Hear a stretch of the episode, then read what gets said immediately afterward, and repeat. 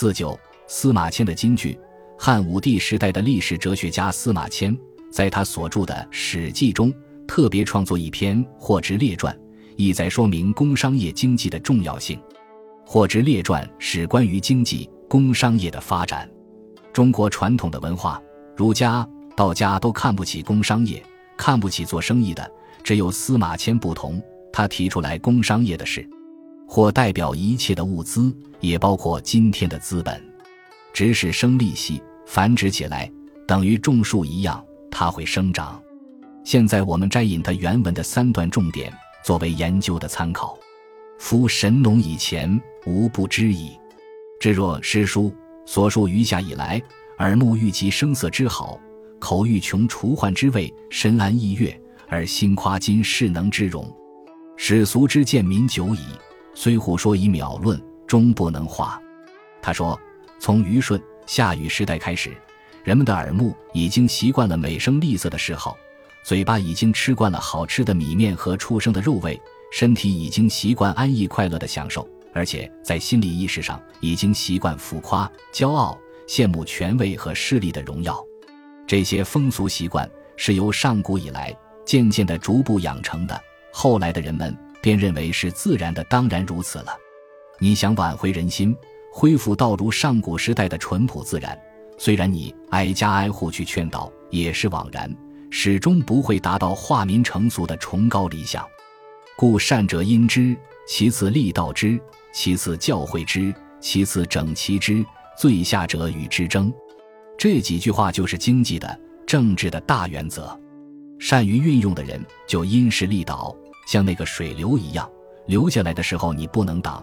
你只好将就他那个力量慢慢疏导出去，次一等的就理道之，等于我们骑在驴子的背上，驴子不肯走，拿个竹竿，前面吊个红萝卜，驴子要吃红萝卜就永远向前面跑。用一个好的利益摆在前面，给他一个目标走，这是第二等。再其次的，只好取用严格规范的管教方法来教导他们了。刚才我跟一个年轻朋友谈话，也是做大师的。我说：“你的公司怎么样？”他说：“军事化管理。”我就笑了。现在讲管理军事化，越管理越不好，这是教诲之，管教也达不到目的，就只好制定法律规章来整齐划一的统治。最下等的政治经济管理是与之争，与民争利了。公家跟私人企业争利，或者上下争利，那就完了。或者列传里头怎么致富的？他说了一些要点。经典中的名言很多，周书曰：“农不出则伐其食，工不出则伐其事，商不出则三宝绝，鱼不出则财匮少。财匮少而山则不辟矣。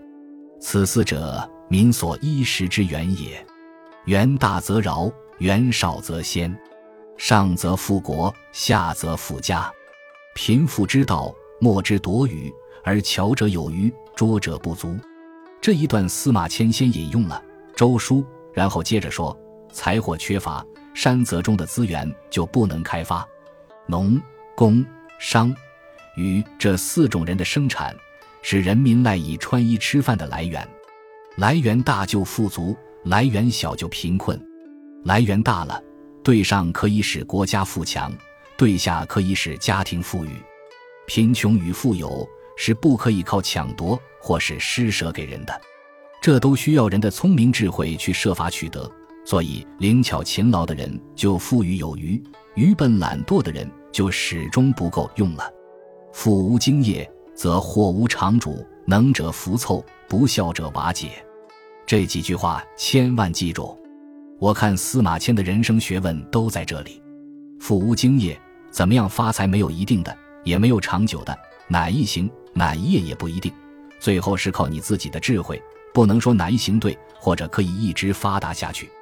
祸无常主，财富不会永远属于你的。我也常常告诉大家，财富是个什么东西。拿哲学道理来说，尤其是佛学的道理来讲，财富属于你的所用，不是你的所有。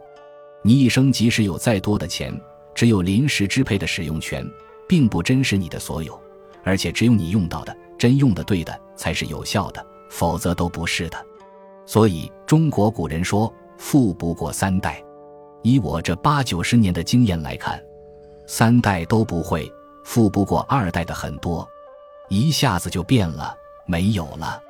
所以能者福凑，有能力的就赚来。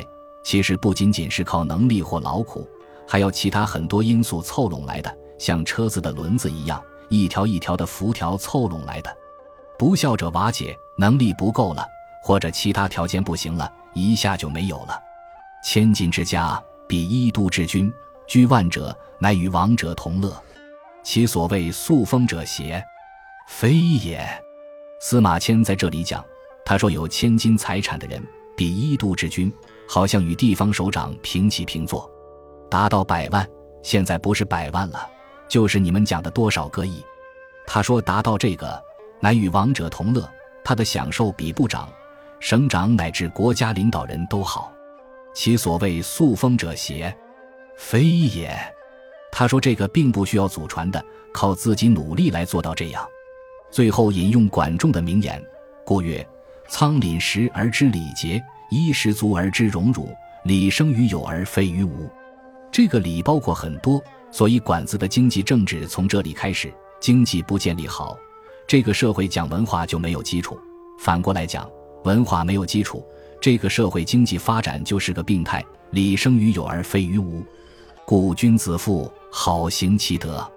所以文化的修养很重要，品德好的人富有了，会做好事、做功德；小人富以是其利，没有修养的人发财了，就用到享乐上，或者做坏事去了，或者继续在投资，为了钱而赚钱。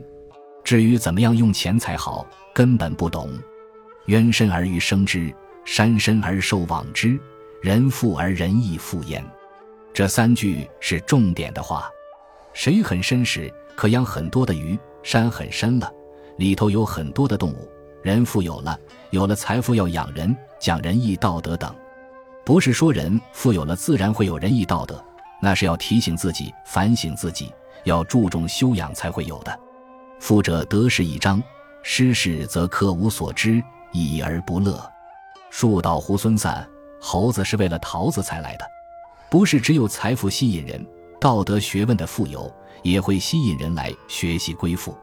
富者得势一张，富有了，得到势力，有机会再发展；失势则客无所知，你倒霉了，朋友也没有了。所以你的朋友很多，要考虑考虑，是你道德的关系。还是你财富的关系，自己要反省。谚曰：“千金之子不死于世，此非空言也。”从前的谚语说，有钱家庭的孩子不会死在路上，总是有人招呼的；没有人招呼，说不定就死在哪里。故曰：“天下熙熙，皆为利来；天下攘攘，皆为利往。”这是司马迁的名言。夫千乘之主，万家之侯，百世之君，上游患贫，而况匹夫边户之民乎？他有一个结论：谁都怕穷。可是反过来看，人究竟富有到什么程度才满足？看了这几句话，你可以答复：人永远不满足。千乘之主是皇帝，万家之侯是诸侯，百世之君是地方的首长。他说，每个人不管官多大，钱多少。随时仍觉得不够。以我的经验，我常常告诉同学们：人生啊，永远感觉到缺一间房间，身上永远感觉缺一块钱。所以，千乘之主，万家之侯，百世之君，上游患贫，那么有利的人，自己还感觉到不够，不满足，而况匹夫边户之民乎？所以，一般人的欲望是不会满足的。这是司马迁在这一段的结论。选自原本《大学》威严漫谈中国文化。